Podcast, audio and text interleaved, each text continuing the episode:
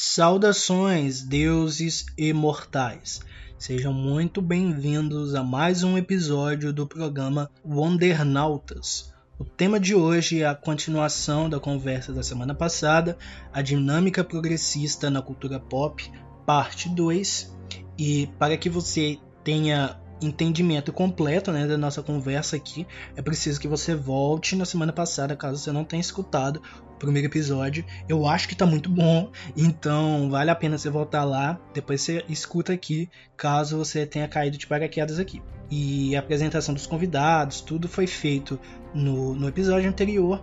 Então, realmente peço que você tente escutar lá, porque o cerne da questão começa a ser disseminado ali. E agora vamos ao retorno da nossa conversa depois da vinheta.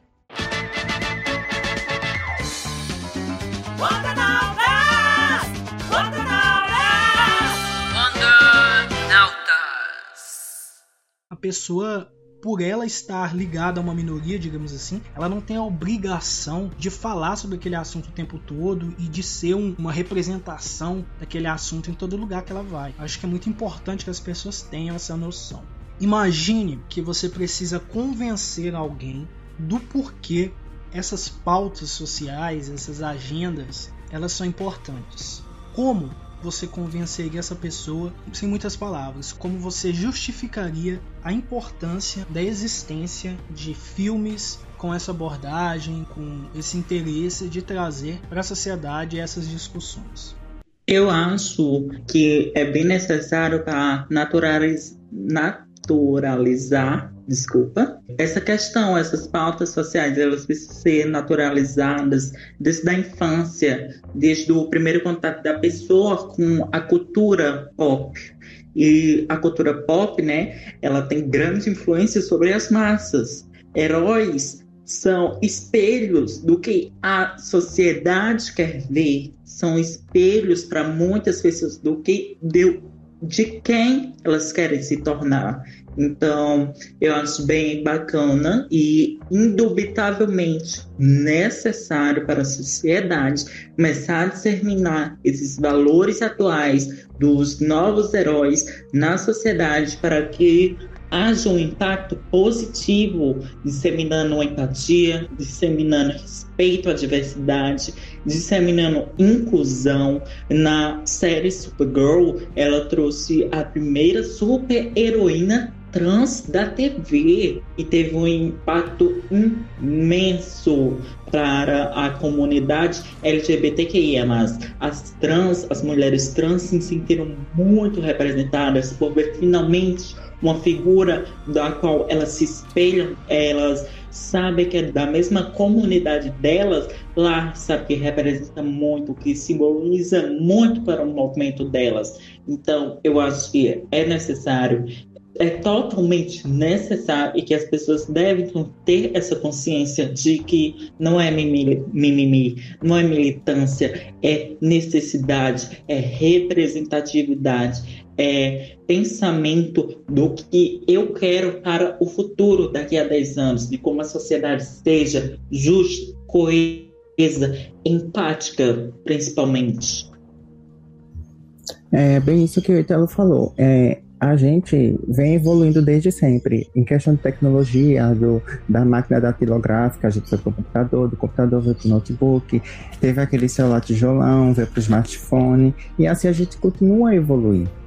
E as pessoas precisaram, precisam se adaptar a tudo isso, a tecnologia, a internet, a, e também em questão de, de pessoas, de um se ver e respeitar. É a questão de empatia, é você querer ser tratado bem e também tratar bem a pessoa, é se colocar no lugar de, da pessoa, tá entendendo? E as pautas sociais é sobre isso, é sobre a gente andar de mão dada, de todo mundo unido, de todo mundo se respeitar, ser visto e representado.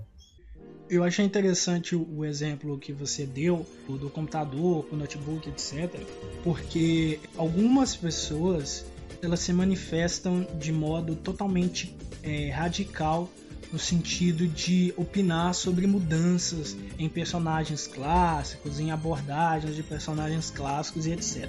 E por que, que esse exemplo é interessante? Porque tem muito a ver com o progressismo. O progressismo nada mais é do que uma corrente de ideias e de pensamentos e de forma de se ver e de se enxergar no mundo que surgiu como resposta para a tendência humana a buscar o mesmo de sempre, sabe? Ao comodismo. O dito conservadorismo, eu não vou entrar em tantos detalhes aqui, mas um dos pontos que muitos consideram como característicos é o fato de que as pessoas ali elas tentam manter as tradições, tentam manter os elementos que elas consideram importantes que sempre foram daquela forma e etc. Enquanto o progressismo ele surge justamente como uma sugestão de transformação e de mudança. Mas um ponto que de fato é inegável é que a sociedade ela transforma, ela se transforma e a gente precisa aprender a lidar com isso. Um outro exemplo que a gente pode trazer é a questão dos filmes no cinema e etc. mesmo. Quando a gente está falando ali dos anos 2000, era muito comum a questão das locadoras, que a gente pegava fita VHS e assistia os filmes em casa e devolvia uma semana depois e etc. Hoje em dia isso quase não existe mais. Mas suponhamos que uma pessoa trabalhava com uma locadora e aí veio aquela coisa dos DVDs depois, né? E aí algumas pessoas mudaram para o DVD, algumas pessoas, não, a grande maioria das pessoas, né? com o tempo foram aceitando os DVDs e aí um pouco mais para frente foi surgindo essa questão do streaming. Por que, que a, a mudança do streaming foi necessária? Primeiro, porque a gente está num mundo cada vez mais conectado, cada vez mais urgente, e, e, hoje em dia, até mesmo no jornalismo, eu posso falar disso porque eu, faço, eu estudo jornalismo.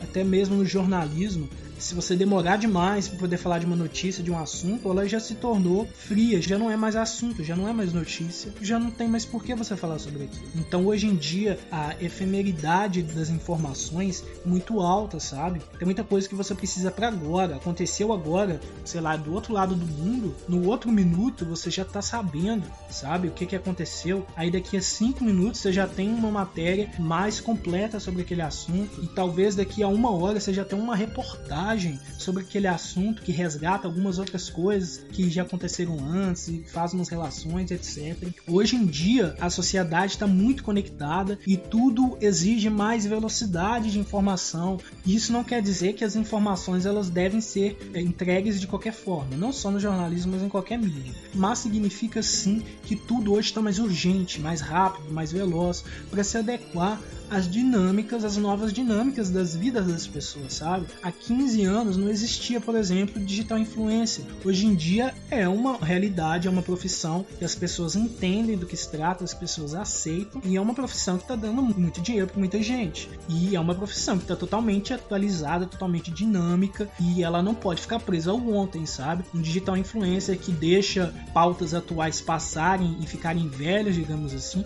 não digital influencer, sabe? Não tem como a pessoa se manter nessa profissão se ela não tiver velocidade, se ela não tiver destreza para poder ir se adaptando, se transformando. E aí, esse é um dos motivos do porquê, por exemplo, o streaming se tornou necessário. Aí pode ser que alguma pessoa que trabalhava lá com locadora ficou extremamente revoltada. Ah, estão acabando com a minha vida, com a minha profissão, estão acabando com a essência dos filmes, que é aquilo de você ir no cinema e assistir e esperar ele sair em DVD e coisas assim do tipo e etc. Você pode ter essa postura. Aliás, uma pessoa poderia ter aquela postura naquela época.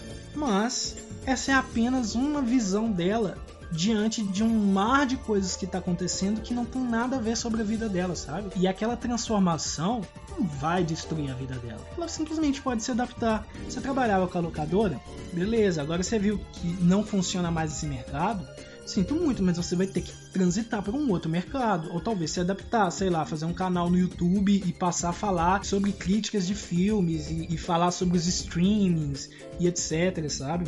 Existem outros caminhos. E você tem duas opções: ficar preso à mesmice e ficar reclamando e apontando toda hora para algum culpado e permanecer na mesmice achando que você não pode mudar, transformar nem se atualizar, ou de fato se atualizar e seguir adiante, sabe? É como a questão da lei da natureza, por exemplo. Adaptação. As espécies elas precisam se adaptar continuamente. Isso tem muito a ver com a sociedade que vivemos. Nós, seres humanos, somos animais. Por mais que sejamos racionais, a gente tem, a gente está dentro da cadeia animal e a gente está ali no meio das relações das espécies. Uma espécie que ela não se adapta, que ela não evolui, que ela não consegue se adaptar às mudanças do clima, do cenário ou de alimentação ali no ambiente que ela vive, essa espécie vai perecer. Não tem outra opção. Não adianta essa espécie ficar presa às velhas formas de existir, porque ela vai perecer se ela não mudar. A natureza não vai dar uma colher de chá para ela e falar assim: ah, você é aquela determinada espécie. Ah, é uma espécie que, que, eu, que eu gosto tanto, eu como a mãe natureza, então eu vou dar uma colher de chá para ela, eu vou abrir uma exceção para ela. Não, não existe isso, sabe? Não, não existe uma negociação entre a mãe natureza e as espécies para esse tipo de coisa, sabe? Se tá existindo ali uma transformação naquele ambiente, ou aquela espécie se adapta ela vai desaparecer. Isso é um fato. Esse, por exemplo, é o motivo pelo qual os dinossauros sumiram da face da Terra, sabe? Pode muita gente falar assim, ah, daquele meteoro que caiu, foi por outro motivo e tal e tal e tal. Mas o fato que a gente tem até então é que a espécie não se adaptou. E aí, os dinossauros não tinham como se manter sem essas adaptações, assim como diversas outras espécies desapareceram porque não se adaptaram. E aí a gente pode colocar isso muito bem na sociedade humana. Se você não se adapta às novas demandas do mercado, seja qual área, em qual área você trabalhe, você vai ficar obsoleto. A mesma coisa que, por exemplo, uma pessoa que trabalhava com relógio décadas atrás, sabe? Estava acostumada com aquele relógio antigo, que não tinha nada digital e nada do tipo, e aí de repente chega o relógio digital e a pessoa não quer trabalhar com aquilo. Ah, porque o relógio antigo é o melhor, porque eu gosto dele, já estou acostumado com isso com aquilo. Você vai sumir do mercado, assim como quem não se adaptou nessa questão dos relógios, por exemplo, sumiu, sabe? E não tinha o que ser feito. E a questão é que ninguém traz essas mudanças para destruir a vida de ninguém ou para forçar ninguém a ter que reaprender as coisas. Não, é porque a vida é assim, a sociedade é assim, a própria natureza é assim. E a gente precisa estar aberto para as transformações e para as mudanças. É muito cômodo, de fato, que você viva a sua vida toda presa aos mesmos pensamentos, a mesma forma de se posicionar, a mesma forma de trabalhar, mas não é assim que funciona. Em algum momento ou outro você vai precisar se adaptar. E é por isso que muitas pessoas de idade, por exemplo, muitos idosos, eles têm dificuldade com a tecnologia e não conseguem entender. Não é porque eles não têm capacidade, porque uma pessoa, por ela ser mais idosa, ela não é inferior intelectualmente a uma pessoa mais nova. E simplesmente que ela está tão atrelada aos paradigmas, aos modelos antigos e fica o tempo todo falando que antigamente era melhor, que antigamente era isso e aquilo, que ela não consegue se adaptar às mudanças. É por isso que também existem pessoas de idade, pessoas idosas, que são digital influencers ou que utilizam muitas redes sociais, que são muito antenadas e que às vezes são até mais informadas do que pessoas mais jovens. E aí você pensa, nossa, mas essa pessoa é, é exceção? Não, essa pessoa é uma pessoa que conseguiu se adaptar às mudanças e aceitou se transformar junto com a sociedade. Enquanto tem outras pessoas de idade, outras pessoas idosas, que se recusam a aceitar essas transformações e estão presas à maneira que elas viveram é, 50, 60 anos atrás. Isso vale para tudo na vida. A pessoa hoje que ela está se negando a aceitar ou entender que determinada coisa nos quadrinhos precisava mudar, daqui a alguns bons anos ela provavelmente vai ser aquela pessoa idosa presa à velha forma de se viver que não aceita as mudanças tecnológicas e sociais, organizacionais do mundo, sabe? E aí fica difícil para essa pessoa. Como é que ela vai se manter na vida, sabe? Se ela não aceita uma mudança na tecnologia, se ela não aceita uma mudança na forma do mercado de trabalho se mostrar, se ela não aceita uma mudança nas coisas que ela pode, que ela não pode falar, se ela acha que ah, porque eu aprendi que é assim quando eu tinha 20 anos de idade, quando eu tiver 80 anos de idade vai ser assim também. Não, não é assim que o mundo funciona. As coisas estão mudando constantemente e quem não se adapta a essas mudanças vai ser como uma daquelas espécies que são apagadas pela natureza. Não vai sobreviver. Não vai conseguir estar a par do que está acontecendo no mundo e não vai conseguir se localizar, se conectar com o que está acontecendo e aí vai o tempo todo precisar de outras pessoas. Isso também não é uma crítica às pessoas de idade que têm dificuldade com tecnologia, nem nada disso, mas é uma reflexão sobre um dos motivos por que esse tipo de coisa acontece e do perigo que é nós, enquanto pessoas jovens, no momento, daqui a alguns anos estarmos presos, tão presos a coisas que já passaram, sabe? Que a gente não consegue evoluir. E aí a gente já se vê deslocado demais do mundo. A gente não consegue mais se enquadrar, sabe? O mundo ele não vai esperar que você tenha todo o tempo para se adaptar. O mundo não vai te dar uma colher de chá para você, você ser uma exceção e conseguir viver com a sua forma arcaica de pensar, com a sua forma arcaica de se organizar. Não, não tem como, sabe? A sociedade não vai parar esperando que você entenda, que você compreenda determinadas coisas. Você precisa ir atrás dessas coisas para continuar vivendo e continuar fazendo parte dessa sociedade, não é? Não tenho nada a acrescentar. Acho que você realmente falou tudo, foi bem completo na sua fala. É, falou fatos, falou fatos, é, falou uma visão realmente crítica da sociedade e bem necessária. Parabéns, concordo super com o que você falou. É, é isso, eu também concordo com toda a, a colocação que tu botou e me veio assim um pensamento de é, aqui em Pernambuco o jornal ele agora só faz é, não tem mais jornal impresso, é o jornal completamente digital. E veio pessoas de, de idade, idosos, reclamando de que prefere o, o jornal físico para ler notícia e tal, e não tem familiar, familiaridade com a, o digital, com o aplicativo, porque você tem que baixar o aplicativo do jornal para você estar tendo atento, para estar atento a notícias e tal. Mas que o jornal manteve a postura de que agora vai ser 100% digital. Tanto pela a pandemia, o custo-benefício e também a gente tá avançando, tudo mais é digital. Você quer ter uma notícia, você quer ter uma notícia na hora. E é feito que tu falou. Que é, aconteceu uma coisa lá no outro lado do mundo, em um minuto você já consegue encontrar vários e vários canais de informações lidando isso. E pessoas de idade, é, jovens, é, nós, como todo, precisamos estar acostumados a isso, a digital, a evolução. Sim, é interessante você fazer esse apontamento da questão do, do jornal impresso, porque algumas pessoas não entendem do porquê muitos jornais estão abolindo o formato impresso, mas não é uma escolha daquela empresa, daquela rede de, de jornal, daquele jornal, porque hoje em dia é, a venda desses, desses materiais impressos é menor justamente por causa dessa efemeridade da informação, sabe? Até o jornal sem, ser totalmente redigido, revisado, impresso e sabe, distribuído para as bancas e tudo, vão ter algum, algumas informações ali que podem já estar desatualizadas, sabe?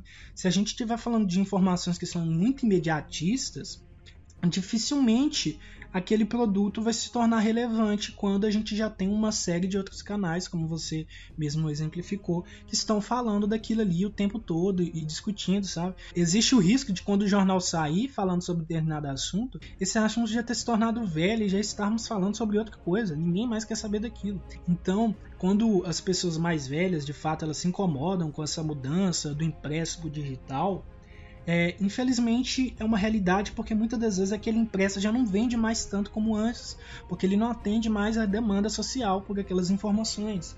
E aí, o que, que a gente pode fazer? O jornal vai se quebrar para poder manter o modelo impresso só para poder agradar um pequeno recorte do seu público, sabe? Não, não tem como. A gente já está falando do mercado capitalista e o mercado capitalista não vai abrir exceção. Ele é como a mãe natureza, digamos assim, é, na relação com as espécies, sabe? Não tem essa coisa de ah, vamos esperar você se adaptar, vamos tirar uma exceção. Não. Se você não se mantém atualizado com o mercado, você vai sair do mercado, você vai ser quebrado, você vai desaparecer do mercado. Não tem outra alternativa, sabe? Ou você se adapta, ou você some, ou você é devorado pelos maiores, por aqueles que conseguiram se adaptar. Então isso serve para qualquer cenário da nossa vida. A gente tem que estar preparado para as transformações. E aí partindo para nossa próxima questão, algum personagem dos quadrinhos, especificamente dos quadrinhos, já te inspirou por meio de pautas sociais, de agendas de minorias, algum personagem que de alguma forma trouxe uma temática relacionada a isso, de alguma minoria social, que te inspirou de alguma maneira, que te fez sentir-se melhor ou acolhido de alguma forma. Quem é esse personagem? Como que funcionou isso? Essa é a questão. Bom, para mim foi é, a Oráculo Oráculo de Aves de Rapina, da HQ, que ela era antiga Batgirl, mas devido a um acidente, né, causado pelo Coringa, ela ficou paralítica. Ela perdeu a movimentação das pernas e ficou numa cadeira de rodas. Mas ela sabia que o destino dela era ser sempre uma heroína. Então ela não desiste. Ela vai lá, mesmo com suas limitações físicas, e ela dá um jeito de continuar ajudando. Então ela forma, ela chama Canário Negro, forma uma dupla e as duas começam a combater um, o crime. E a Bárbara Gordon, a Oráculo, ela vê que não precisa se achar um peso inútil por causa de uma limitação física, isso era só um detalhe. E ela enfrentou esse medo, ela superou. Foi um trauma muito grande para uma super heroína que costumava correr para ir lutar contra o crime, para depois ficar presa a uma cadeira de rodas. Foi muito baque, só que não necessariamente ela estava presa, ela apenas se via assim. E depois ela conseguiu se libertar disso, ela conseguiu realmente ver que ela ainda continuava a mesma, se não melhor do que antes. Então foi bem inspirador, foi bem legal ver como foi trabalhado isso. É, no meu caso, que eu consiga pensar agora, eu diria a Era Venenosa. Eu acho que, como eu comecei a ler bastante dela, é, as lutas é, que ela tem em questão a, ao planeta, ao verde. E acho que teve um impacto sobre mim, vem mais sobre isso.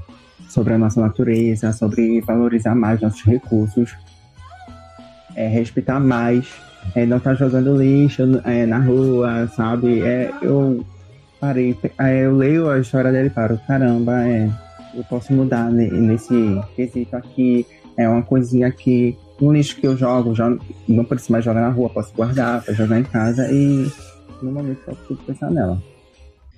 Eu acho bons exemplos, né? Duas ruivas aqui para representar a classe assim. É interessante vocês mencionarem esses dois personagens, porque sempre são personagens que eventualmente, eu acho que eu até já falei delas em alguns momentos aqui no podcast, mas na minha vida mesmo, como nerd, como consumidor de quadrinhos, sabe?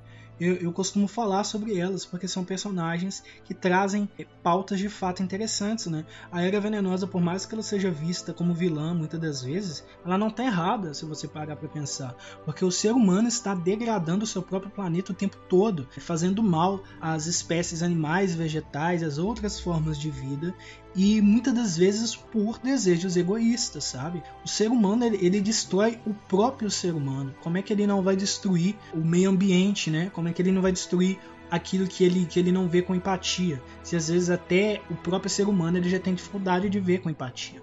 Então a Era Venenosa nos quadrinhos ela é uma personagem muito interessante, porque por mais que ela tenha aquela relação com a Arlequina, que também é muito legal, os fãs gostam muito, ela é mais do que isso, né? Ela é uma personagem para denunciar os egoísmos das grandes corporações, a destruição ambiental que nós, como seres humanos, seres humanos, estamos promovendo desde muito tempo e o quanto que o mundo, o planeta, ele estaria melhor sem a existência do ser humano, sabe?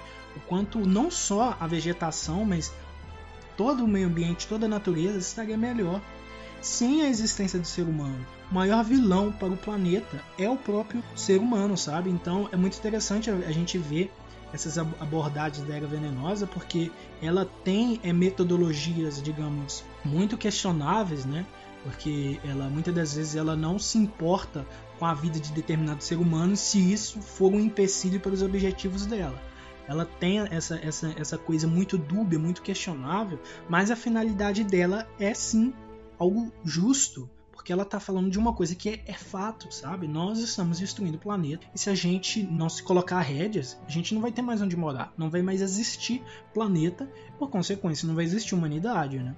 E, e a Bárbara Gordon, a Batgirl e posteriormente a Oráculo, é uma das personagens mais simbólicas quando a gente fala de, de, de representação de pessoas com deficiência porque ela é uma personagem que ela tinha toda uma abordagem como Batgirl, mas quando ela se tornou Oráculo, ela virou uma coisa maior, porque em quase toda história em quadrinho da DC na época que ela se manteve como Oráculo, foram longos anos, quase sempre ela aparecia auxiliando algum super-herói, porque ela é uma hacker extremamente competente, ela é uma estrategista extremamente competente e ela ajudava diversas pessoas, não somente as integrantes das árvores de rapina, diversas pessoas, diversos super-heróis contavam com a ajuda dela e ela passou por um longo processo de aceitação quanto à condição dela como pessoa paraplégica e tudo. E quando ela se entendeu como uma pessoa que era capaz de fazer aquilo, eu imagino que fãs de quadrinhos que é, na época lidavam com alguma questão, com alguma deficiência e viram aquilo ali, certamente devem ter se inspirado muito, sabe? Porque a sociedade, se hoje em dia a sociedade que temos é muito capacitista, ela é muito tóxica e agressiva com pessoas com deficiência, a gente imagina 10, 20 anos, 30 anos quando essa abordagem da Oráculo surgiu, né? E essas pessoas poderem ver nas páginas dos quadrinhos uma pessoa que está passando por aquele processo de aceitação, está lutando para ser uma pessoa comum como qualquer outra e ajudar a sociedade. E dentro das histórias ela não fica o tempo todo sendo mencionada como a pessoa que está na cadeira de rodas, sabe? Em alguns momentos tem umas piadas com isso e tudo, é, mas fica a, a critério das pessoas que têm deficiência, que convivem com deficiência, dizer se são piadas interessantes ou se são de mau gosto, né?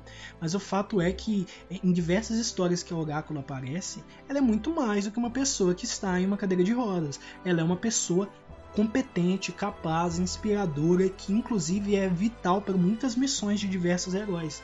Então é aquilo que eu falei. A pessoa ela não é limitada à pauta que a sociedade enxerga nela. Ela não é limitada a simplesmente um assunto, mas ela vive a vida dela com as questões dela, com as experiências dela, que muitas das vezes não estão atreladas àquela condição. E isso eu imagino que foi muito significativo para pessoas com deficiência que estavam sendo espectadores daquilo naquele momento. Né? Uma das minhas grandes reclamações, inclusive, a respeito da DC Comics, é o fato deles terem tirado essa dinâmica da personagem. Porque eu acho que, como Oráculo, ela trazia uma abordagem que nenhum outro personagem da Bat-família, dos personagens ligados ao Batman, trazia e traz até hoje. Eu acho que inclusive como Oráculo ela era uma dos personagens mais importantes da DC Comics no geral. Inclusive muito mais importante do, algum, do que alguns personagens clássicos é, e, e, muito queridos do, do público que só falavam demais do mesmo e não agregavam em nada, sabe? é uma pena, eu até hoje lamento, é uma pena essa personagem eles terem retrocedido de alguma forma e colocado ela como Batgirl novamente. Não acho que o problema é ela ser Batgirl, o problema é eles tirarem uma, uma representatividade que já é muito pouco abordada nos quadrinhos, sabe? E aí a gente bate num ponto, que é aquela coisa que muitos dos conservadores falam, né? Ah, mas você tá batendo palmo para um personagem branco que se tornou negro, mas quando é um negro que se torna branco, você reclama e tudo. As pessoas precisam entender qual é a diferença entre você pegar um personagem que não existe muitos parecidos e pegar um personagem que já tem vários iguais àquele, sabe? Quando você transforma um personagem branco em um personagem preto nos quadrinhos, por mais que você tenha várias questões a relatar sobre isso aí, se você acha que isso não é representatividade, isso e aquilo, isso é um outro assunto. Mas você não pode falar que é a mesma coisa de pegar um personagem negro e colocar ele como branco. Porque, por exemplo, que nem o Ítalo falou lá na questão dos filmes, quantos filmes que vão sair no ano que vem que tem um protagonista negro entre, entre os super-heróis? Ou que tem uma protagonista trans? Ou que tem um protagonista bissexual, homossexual? Quantas? Eu não me lembro de praticamente nada, sabe? E aí você vem e fala que essas coisas são a mesma metodologia, não é. Porque quando você pega um personagem que já tem vários como ele, você pega um personagem branco, heterossexual, homem, e você traz uma nova dinâmica para ele, você, por exemplo, revela que na verdade ele não é heterossexual, ou revela que ele na verdade não é cis, que ele é uma pessoa trans, mas nunca foi abordado isso na história porque não tinha porquê, ou porque não, não tinha oportunidade, etc. Quando você transforma um personagem que ele já é igual a vários outros para poder representar alguém, você está fazendo uma mudança muito grande, porque você está pegando um personagem que, como ele já tem vários, e se ele deixar de ter aquela característica, vão ter uma fileira imensa de personagens com aquela mesma característica e que o simples fato dele trazer uma nova discussão vai representar um grupo que não está sendo representado. Sem contar que muitas das vezes, quando a gente fala de cor de pele, por exemplo, Pantera Negra é parte da essência dele ser um homem negro e ser parte de uma sociedade de pessoas que estão isoladas de alguma forma do resto das dinâmicas do mundo, sabe? E que são extremamente avançados, evoluídos e que mesmo que você não fale sobre a questão racial ali, de alguma forma implícita já está falando, porque são pessoas negras inteligentíssimas, bem-sucedidas, poderosas, capazes, é, inspiradoras, sabe? Se você tira isso do personagem, você está tirando uma essência fundamental dele.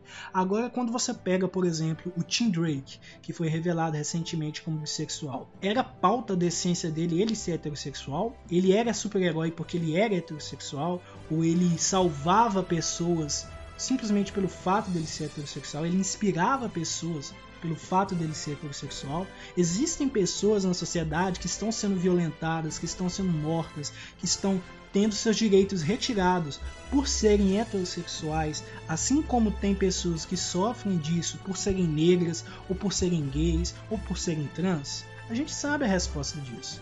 A pessoa, simplesmente pelo fato dela ser heterossexual, ela já tem diversos privilégios na sociedade. A começar pelo ponto de que quando você não fala da sua sexualidade, exceto se você tiver uma característica as pessoas te liguem a determinada sexualidade, elas vão intuir que você é heterossexual. E ninguém vai ficar forçando você, ah, você é hétero, então você tem que se assumir, você tem que sair do, do armário. Mas por que que quando é uma pessoa gay, uma pessoa bi, ela precisa sair do armário? Ela precisa falar para todo mundo quem ela é, é, qual a orientação dela. Vocês entendem a diferença? Eu falo isso tanto para os ouvintes quanto para os nossos convidados aqui. Eu acho que vocês entendem a diferença porque são realidades diferentes, sabe?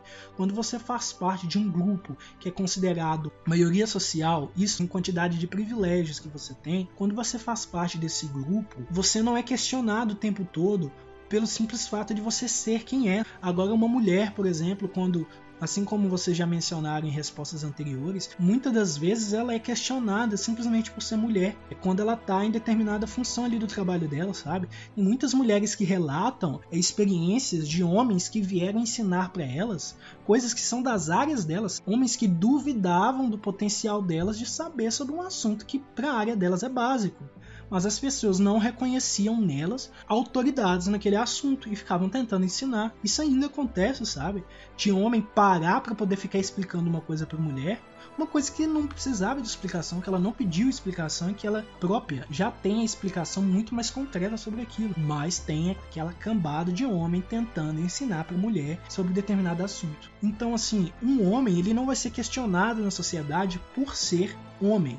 Ele pode ser questionado por outras questões, mas ele não vai ter seus direitos retirados por ser homem. E tem uma outra questão também que a gente precisa esclarecer. Quando alguém fala que existe feminicídio, por exemplo, ela não está querendo dizer que as mortes dos homens são menos importantes. Ela está querendo dizer que existem mulheres que estão morrendo pelo fato de serem mulheres e que aqueles homens que estão morrendo, a maioria deles, a grande massiva quantidade deles é, não está morrendo por ser homem, sabe? O que é morrer por ser mulher? É você, por exemplo, terminar um relacionamento com seu esposo, com seu namorado, e ele não aceitar perder, ele não aceitar te ver com outra pessoa e cometer um, um ato de violência, te matar, sabe? Tirar sua vida, simplesmente porque ele não aceita que você não é posse daquela pessoa, sabe?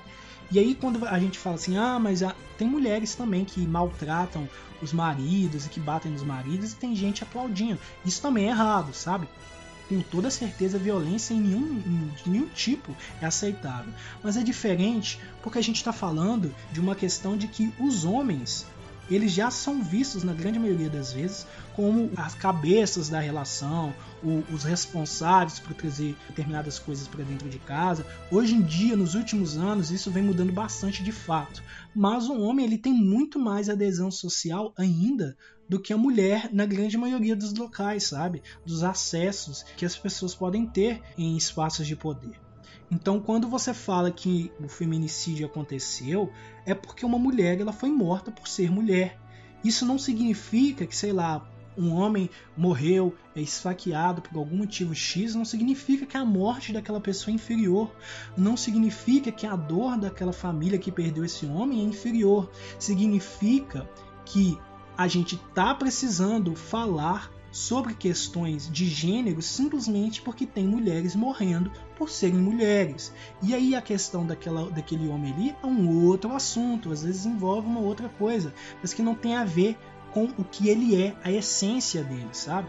Assim como, por exemplo, quando a gente fala que tem LGBTs morrendo por aí, são pessoas que estão morrendo por serem mulheres ou homens trans, por serem mulheres ou homens gays, bissexuais ou por às vezes se identificarem e se encontrarem em outro gênero que não seja um homem e mulher, e tem pessoas que não estão aceitando isso, simplesmente não estão aceitando. E aí você tem que parar para pensar, meu Deus, a pessoa ela não aceita o outro.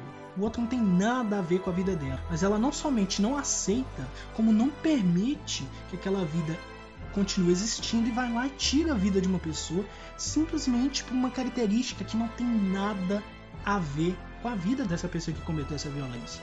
O que que tem a ver se o seu filho é gay, é bi, o que for? O que que tem a ver com a sua vida? Isso vai mudar sua vida? Não, isso vai mudar talvez a forma como as pessoas enxergam sua família, mas e daí?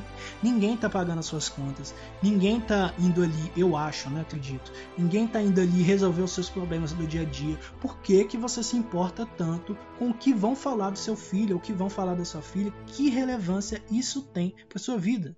Que relevância isso tem para a vida daquela pessoa? Se aquela pessoa vai se relacionar com com homem, com mulher, com o que for.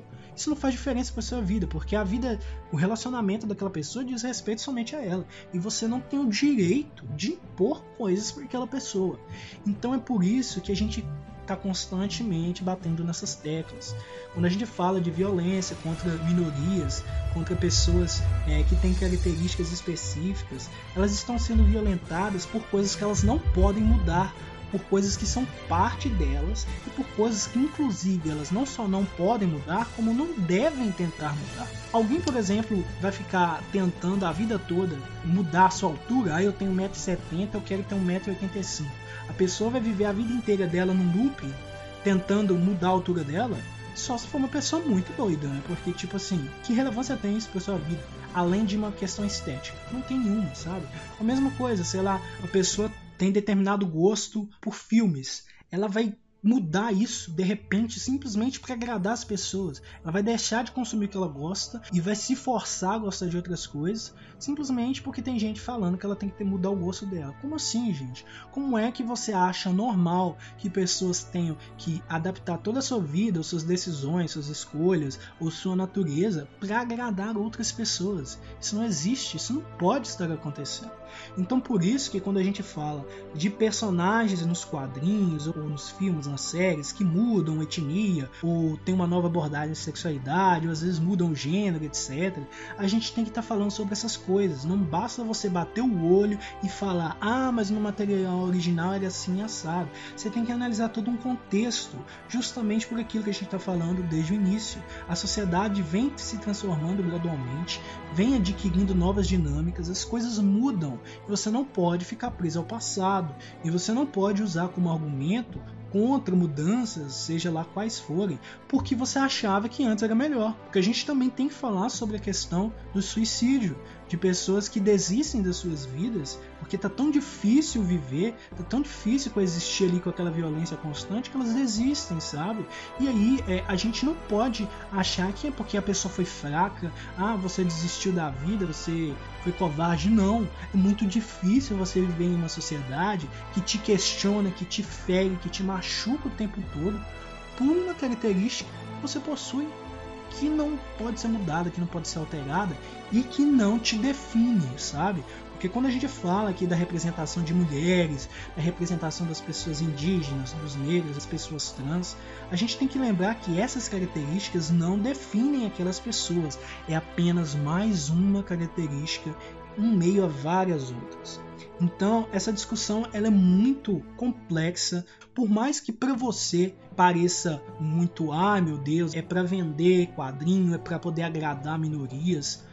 Você pode até achar isso, mas a sua opinião, a sua visão disso não vai mudar o fato de que tem pessoas precisando daquela representação e de que tem pessoas que sem aquela representação muitas das vezes desistem das suas vidas ou, ou estão sendo violentadas tal maneira que não tem motivo para a vida daquela pessoa continuar existindo na cabeça dela, sabe?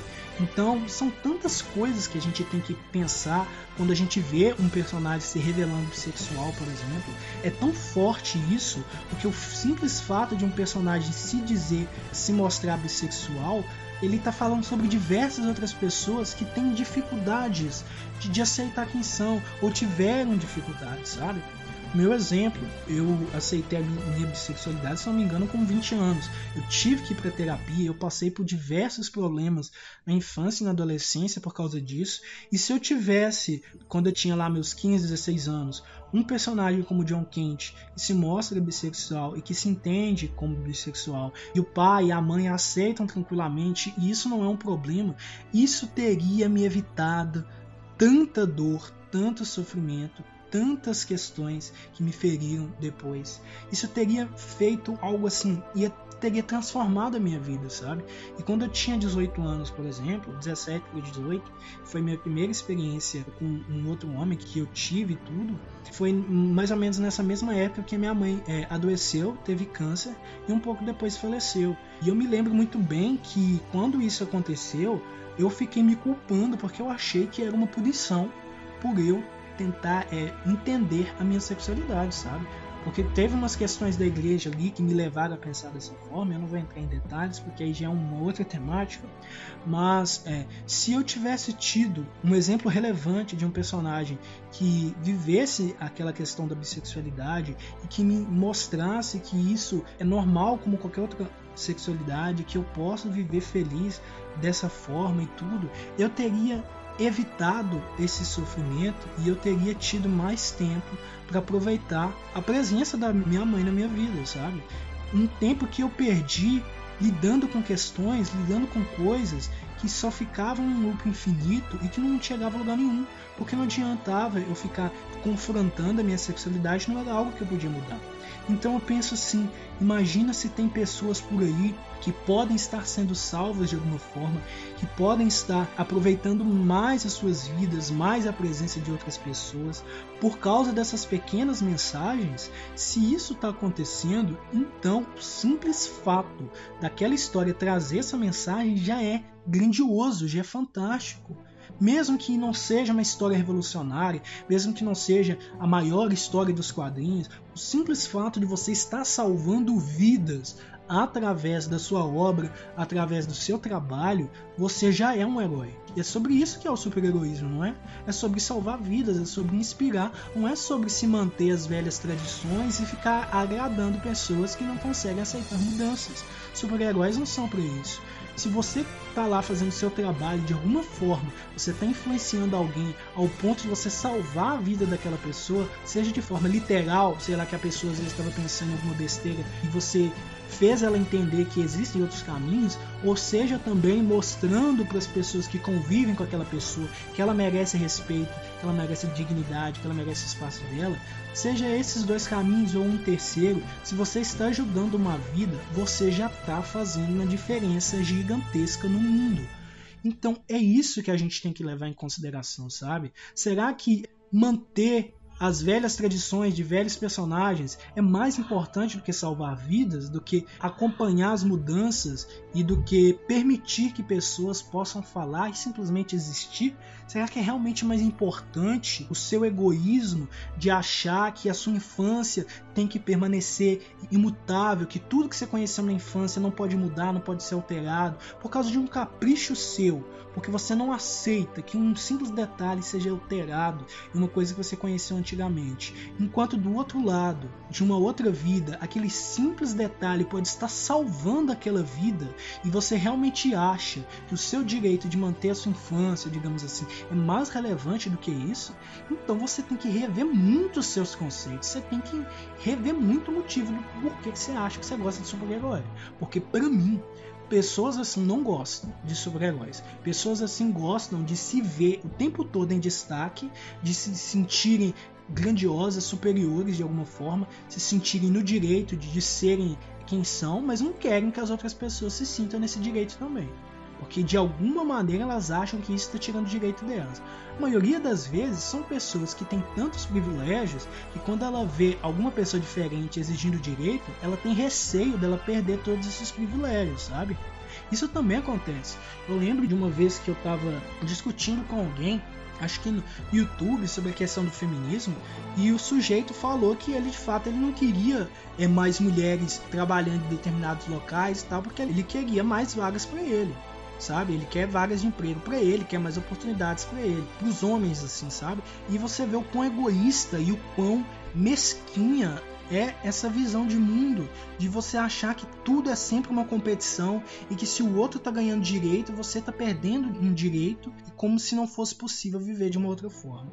Eu acho que é importante a gente falar sobre isso. E caso vocês queiram acrescentar alguma coisa a respeito desse assunto, se sintam na liberdade também. Mas agora a gente vai partindo para nossa reta final, que é o seguinte: nas HQs, pautas do tipo relacionadas às tramas que trazem discussões sociais são HQs de alguma forma inferiores às outras? São HQs que, que dependem dessas pautas para funcionar?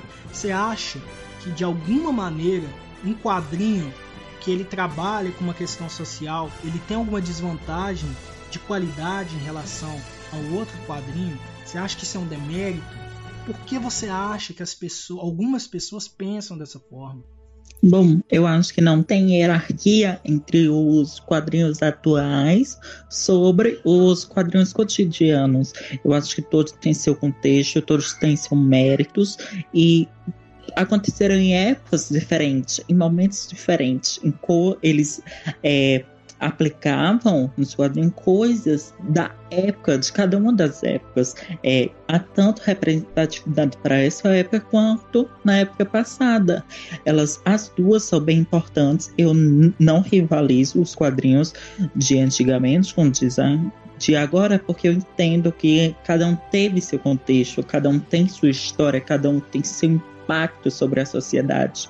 E, inclusive, sobre o que você falou antes, sobre mudar a etnia de tal personagem, o que você falou se encaixa muito com o que a atriz é, Smollett, que vive a Canário Negro em Aves de Rapina, que inclusive está tendo seu filme solo em desenvolvimento por streaming HBO Max, ela sofre ataques constantes porque foi escalada para ser a Canário Negro, só que ela não é branca, só porque a atriz não é branca.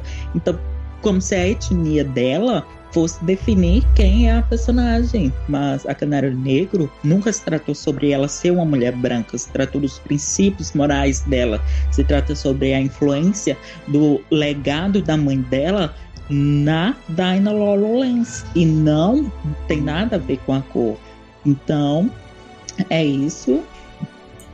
É, acrescentando o que o Telo também falou, o caso da Canária e também da Estelado de Titãs, que ela vem sofrendo constantemente ataques. Cada temporada que vem entrando, você vai ver os comentários no Twitter, sempre tem alguém comentando, ah, porque ela não é parecida com essa foto. Aí a foto que pega, justamente a do desenho da, da Cartoon Network. Porque geralmente você nunca vê eles comparando com a, é, a imagem dela na HQ. Porque se você for comparar, ela é mais ela é laranja, né? Não é mais nem tipo mais para branca, mais para preta, ela é laranja. Então a cor dela não deveria importar. Mas quando pega um exemplo, é geralmente a do desenho.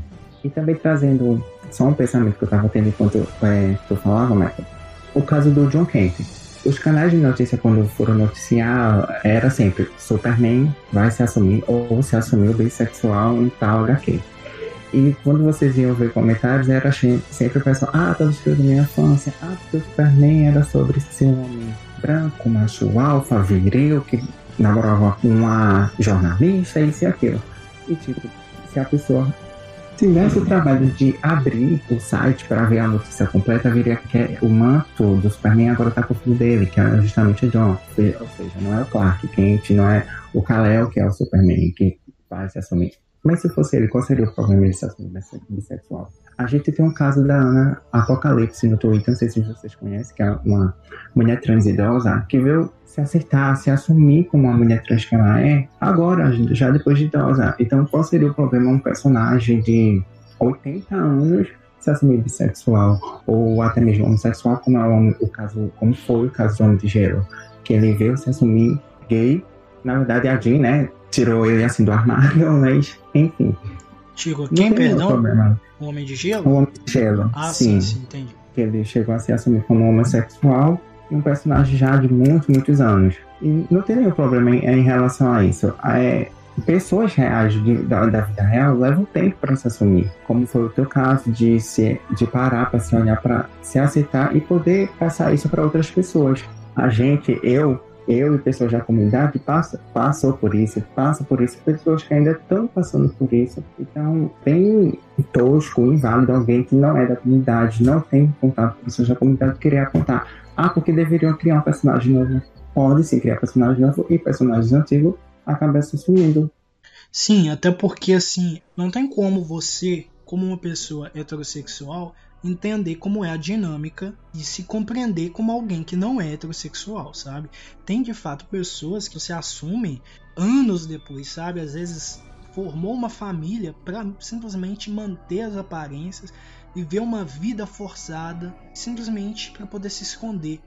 Ninguém fica escondendo o tempo todo que é heterossexual, ninguém tem receio de falar que é heterossexual quando alguém questiona, ou simplesmente quando vê uma, uma pessoa do sexo, do gênero oposto, pela rua e quer fazer uma cantada, alguma coisa do tipo, sabe?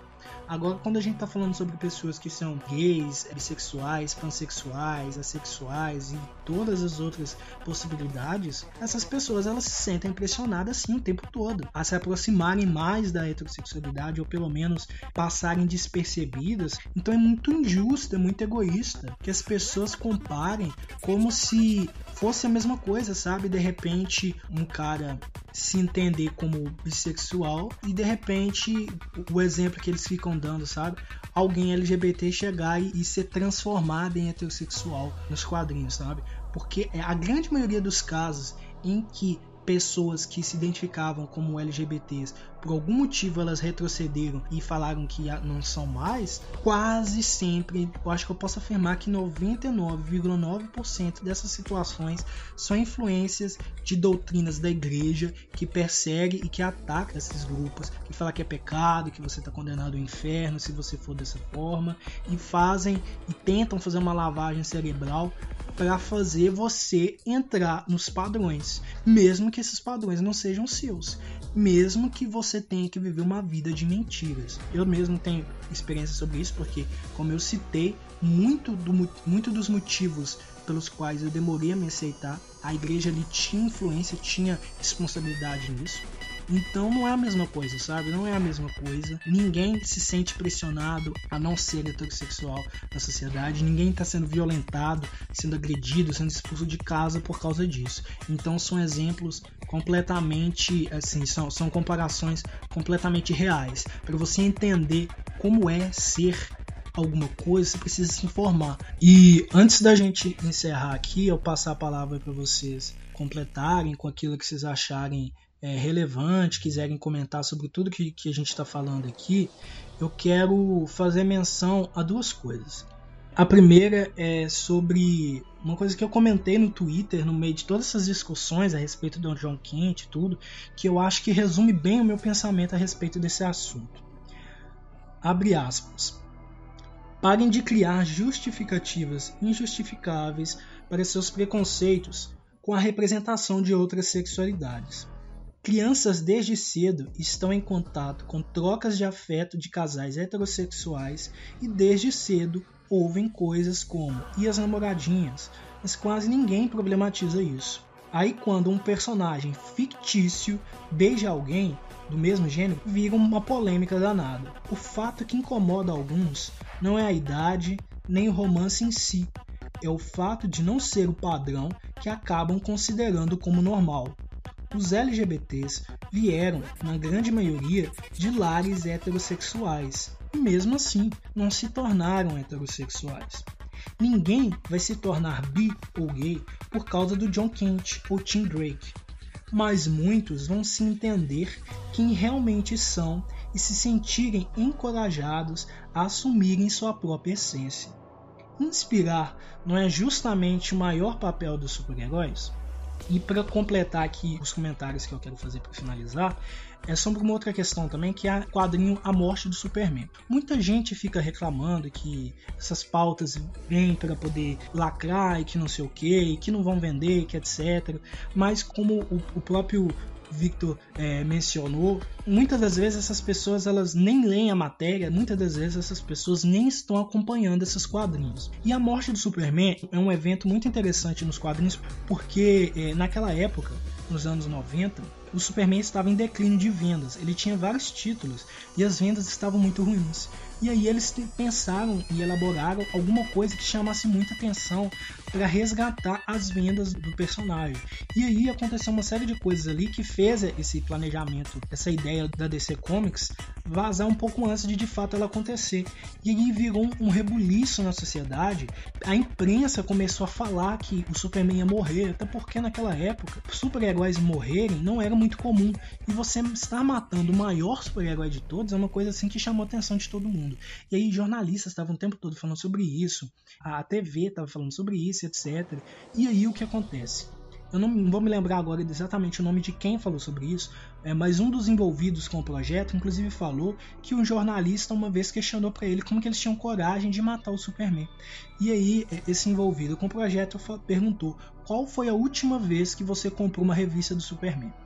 E a pessoa, a última vez que ela tinha comprado, segundo o que esse sujeito fala, tem isso inclusive é, bem relatado na, versão da Panini da morte do Superman, se não me engano, numas notas anteriores à história. Acho muito interessante ler aquilo para entender o contexto do evento. Mas aí a pessoa constrangida falou que não consumia desde criança. E aí o, o sujeito ele fala: é por pessoas como você que a gente está precisando matar ele, porque você abandonou o Superman há muito tempo atrás. E agora ele, ele precisa disso. Ele precisa desse evento está acontecendo para a gente resgatar quem é o Superman. Para a gente mexer ali, sabe? Porque o, o, Superman já foi abandonado por você há muito tempo. Então por que é que você está reclamando de uma coisa que você não lê, uma coisa que você não consome? E aí a gente faz esse paralelo com as pessoas que reclamam hoje em dia. Quem está reclamando do Superman John Kent ser bissexual, muito provavelmente não compra quadrinhos há muito tempo, ou não lê aquela história, não, não ajuda o Superman a se manter a existir. Então, por que é que aquela pessoa está reclamando? Em segundo ponto, esse argumento de que estão fazendo para lucrar, a gente vê no caso da morte do Superman, é completamente estapafúrdia. Por quê? Primeiro, é um produto para vender, então é óbvio que as pessoas querem lucrar com isso. Mas em segundo lugar, não é a primeira vez, nunca vai ser a última vez, sabe? Que vão trabalhar com pautas que de alguma forma é, é movimentam a sociedade para poder resgatar aquele personagem, aquela revista, alguma coisa, sabe? Que precisa de uma renovada nas histórias. A morte do Superman foi o maior exemplo disso, porque depois que se consolidou essa história, e depois teve até o retorno do Superman, que ele voltou dos mortos e tal, as vendas do personagem voltaram, sabe? Ele voltou a estar nos holofotes e a estratégia funcionou. Mas essa estratégia só precisou acontecer porque de alguma maneira as pessoas não estavam mais se importando com o Superman. Então, por isso que a gente pode trazer para hoje em dia. Se essas pautas sociais são tão necessárias eh, nos quadrinhos, é porque de alguma forma as velhas maneiras de se contar a vida daqueles personagens não estão funcionando mais. Existem outras demandas que estão ali cutucando o tempo todo a empresa pessoas que existem, que elas precisam de evidências da sua própria existência, que elas precisam ser atendidas e notadas de alguma forma, e que isso é necessário nos quadrinhos. Os quadrinhos precisam se atualizar constantemente, sabe? Eles precisam acompanhar as mudanças, senão acontece aquilo que a gente já mencionou antes, se torna obsoleto e desaparece. Se o Superman não tivesse morrido na década de 90, ele muito provavelmente teria desaparecido em meio a tantos outros personagens parecidos com ele. E por mais que muitas pessoas ainda lembrassem dele hoje em dia como um símbolo, acredito que existiriam essas pessoas, dos anos 90 para cá, meu Deus, quanta coisa já teria acontecido que teria feito o Superman de alguma forma se tornar mais esquecido ou mais obsoleto, sabe? Então, é, quem é realmente fã de quadrinhos precisa entender que essas transformações nos quadrinhos elas são necessárias e elas já acontecem há muito tempo, sabe? A morte do Superman é considerada hoje em dia como um dos maiores clássicos dos quadrinhos pelo impacto sociocultural que ele teve, não só dentro do, das histórias do universo DC em si, mas na sociedade. Fez a imprensa falar sobre isso, se mover a respeito desse assunto, sabe? As pessoas pararam de falar de outras coisas do dia a dia para falar sobre a morte de um ícone, de um símbolo. Então, a gente pode fazer um paralelo com o agora, o atual. Se nos anos 90 a gente teve a morte do símbolo o maior símbolo dos quadrinhos, digamos assim, hoje a gente tem o nascimento desse símbolo para diversas outras pessoas que nunca foram tocadas por aquele símbolo. Você pode falar que o Superman é a esperança, o maior herói de todos, mas tem pessoas com as quais ele não fala e as pessoas não se identificam, elas não têm a obrigação de se identificar. Eu conheço pessoas que detestam o Superman porque veem nele um símbolo norte-americano imposto de como você deve ser, mas a partir do momento que você mostra que tá tudo bem o Superman ser ser bissexual também, ele não precisa ser heterossexual para agradar conservadores, digamos assim. O simples fato de você mostrar que ele pode ser uma coisa diferente muda a vida das pessoas e torna aquele símbolo algo realmente valioso para determinadas pessoas, sabe? Então, no fim das contas, eu quero resumir que quando você critica é, essas coisas nos quadrinhos ou em qualquer outra mídia, primeiro você precisa entender o contexto histórico e o contexto social do qual estamos falando e tentar voltar ali no passado, já que você está falando tanto de como era antes, e tentar entender se aquelas características do passado elas se enquadram com hoje em dia, sabe?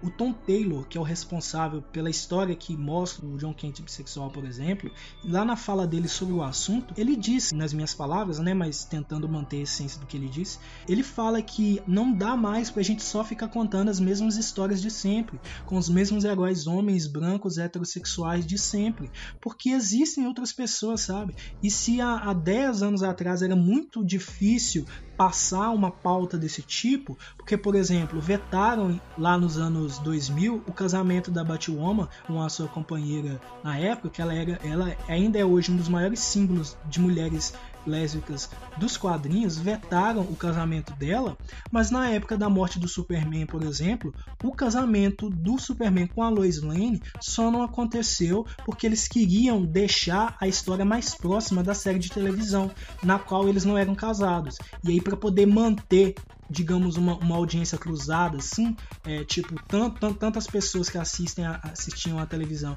quanto as pessoas que liam os quadrinhos, digamos, na mesma vibe, eles não deixaram o casamento acontecer. Mas o casamento ia acontecer. A gente tem, por exemplo, o quadrinho é, do Batman com a Mulher Gato, que é literalmente somente sobre o casamento deles.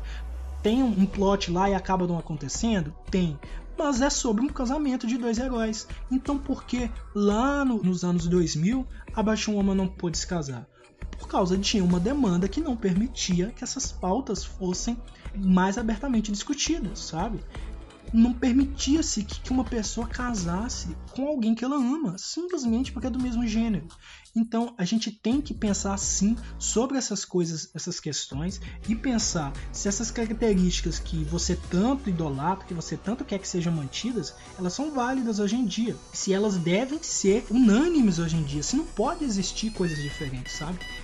E quando vocês mencionam também a questão de criar novos personagens, é sim muito bom criar novos personagens, mas também é importante ter personagens antigos que se adequem às discussões de hoje em dia, porque é, é, não importa o quanto você fale, é quase impossível um personagem em pleno século 21, em pleno 2021, que surgiu do nada, só porque ele, ele é colocado como LGBT, ele tem o mesmo impacto do Superman, do John Kent, sabe? O John Kent ele é um personagem novo, mas ele carrega consigo um símbolo de mais de 80 anos de história. Então, o fato do maior super-herói agora poder também serem pessoas bissexuais se encaixarem com aquele símbolo e a gente ter uma maior abertura quando a gente fala sobre um personagem que quer o bem da, da maioria das pessoas, quer a justiça, quer a verdade, quando você fala sobre isso, você percebe a importância disso, sabe? E você precisa entender que nem sempre vão funcionar simplesmente personagens novos. Eu sei que o, o Victor, por exemplo, ele gosta muito do Meia-Noite do Apollo. São dois personagens que eu também tenho um apreço muito grande por eles, né? Eles são dois personagens que se relacionam e eles são muito interessantes. Eles são basicamente a concepção deles foi basicamente do Superman e do Batman, caso eles fossem um casal. É óbvio que com o tempo eles foram para muito além disso e tudo, mas é um fato que a gente tem que entender, por exemplo, que eles não têm tanto espaço nos quadrinhos assim quanto eles mereciam. E não adianta é, a pessoa conservadora ficar falando assim: ah, quer falar de LGBT, fala do, do Apolo do Meia-Noite. Não adianta, porque esses personagens ainda não têm a mesma adesão que um Superman tem. E o fato de você colocar o Superman para falar sobre esses assuntos abre portas para que personagens como Meia-Noite e o Apollo tenham mais destaque, para personagens como a Batwoman tenham mais destaque. Então, é, é, muito difícil a gente fala, chegar e falar assim: ah, pautas progressistas estão atrapalhando a qualidade dos quadrinhos, das histórias, as histórias só estão sendo vendidas para lacrar. É muito difícil você falar sobre isso, aliás, é muito prepotente você falar sobre isso, ignorando todo o contexto que a gente está tentando trabalhar aqui. De pessoas que têm suas vidas, suas essências negadas, de históricos, longos históricos, que hoje em dia talvez não se enquadrem mais, já estão obsoletos, de assuntos que são cada vez mais atuais, cada vez mais necessários e que precisam ser falados e do simples fato de que quadrinhos sempre foi reflexo da sociedade e sempre foi de alguma forma algo político, algo que acompanha é, o que está sendo discutido na sociedade. E se você se indigna tanto com o Superman ser bissexual, ou com o Robin ser bissexual, ou seja lá quem for, então na verdade, muito provavelmente você não gosta daquele personagem, ou talvez você não goste de quadrinhos no geral. O que você gosta, como eu mencionei antes, é de se sentir o tempo todo privilegiado e de evitar a sensação de ameaça, porque você de alguma forma faz tanto uso dos privilégios que você tem que é, você tem medo de que façam com você o que ao, talvez você faça com os outros. Mas eu tenho que te dizer que ninguém está falando sobre pautas sociais por vingança. As mulheres feministas elas não querem vingança contra os homens. Elas querem, como o Ítalo citou, equidade, o direito de estar em igualdade no sentido de acesso aos lugares, de direitos mesmo, sabe? De respeito social, de dignidade. Assim como as pessoas pretas também. A maioria das pessoas pretas, elas não querem que pessoas brancas saiam morrendo a torto direito. Não é sobre isso. É simplesmente sobre o direito da pessoa ter a sua vida, como uma pessoa branca tem. A mulher ter a sua vida como o homem tem a pessoa bissexual ou pansexual ter a sua vida como heterossexual tem. Então, encerrando aqui, é isso que eu queria trazer. Eu abro agora para quaisquer comentários que vocês queiram acrescentar, mas é, finalizando aqui a minha visão sobre esse assunto e, e, e, a minha concepção sobre algo que é muito mais sobre um fato do que sobre uma opinião, porque é fato que tem pessoas sendo violentadas, sendo mortas, sendo excluídas da sociedade, e é fato que, assim como qualquer outra área do mundo, da sociedade, os quadrinhos precisam se atualizar e precisam se manter condizentes com aquilo que está sendo discutido na sociedade. E que se você ficar para trás, é uma questão sua, é um direito seu mas você vai estar cada vez mais descolado da sociedade e cada vez mais fechado no seu mundo. E eu sinto em te informar, mas ninguém vive nesse mundo sozinho com suas próprias concepções e desligado de qualquer outra coisa. todo mundo precisa de interações, todo mundo precisa de alguma forma ter um mínimo de informação para se situar, ou então você vai simplesmente vegetar na sua própria vida. Vocês querem comentar alguma coisa? Querem finalizar de alguma forma? Não, eu acho que você realmente falou tudo. Foi totalmente correto a sua análise, seu discernimento sobre o assunto foi tudo. É, não tenho nenhuma críticas e nada mais a dizer. É, eu concordo. O teu pensamento foi bem completo em relação ao assunto, é, é trazendo a pauta do Meia-Noite do Apollo, que como o personagem do John Kent como Superman, o título que ele traz por trás tudo, ele está assumindo bem, é, traz, é, abre mais portas para o personagem que já, já existe e também personagens que venham a existir, a ter esse impacto também, a ter essa visibilidade. E é isso, e leiam Meia-Noite e Apolo, se apaixonado pelo meu casalzinho. um dos melhores casais da DC, inclusive. Mas então é isso, eu agradeço muito a participação de vocês de verdade. Peço desculpas se eu falei demais e se eu ocupei demais a vida de vocês agora, mas é porque tinha muita coisa para ser falada, né? E se vocês realmente tiverem alguma coisa que vocês quiserem acrescentar, estejam livres para poder falar agora.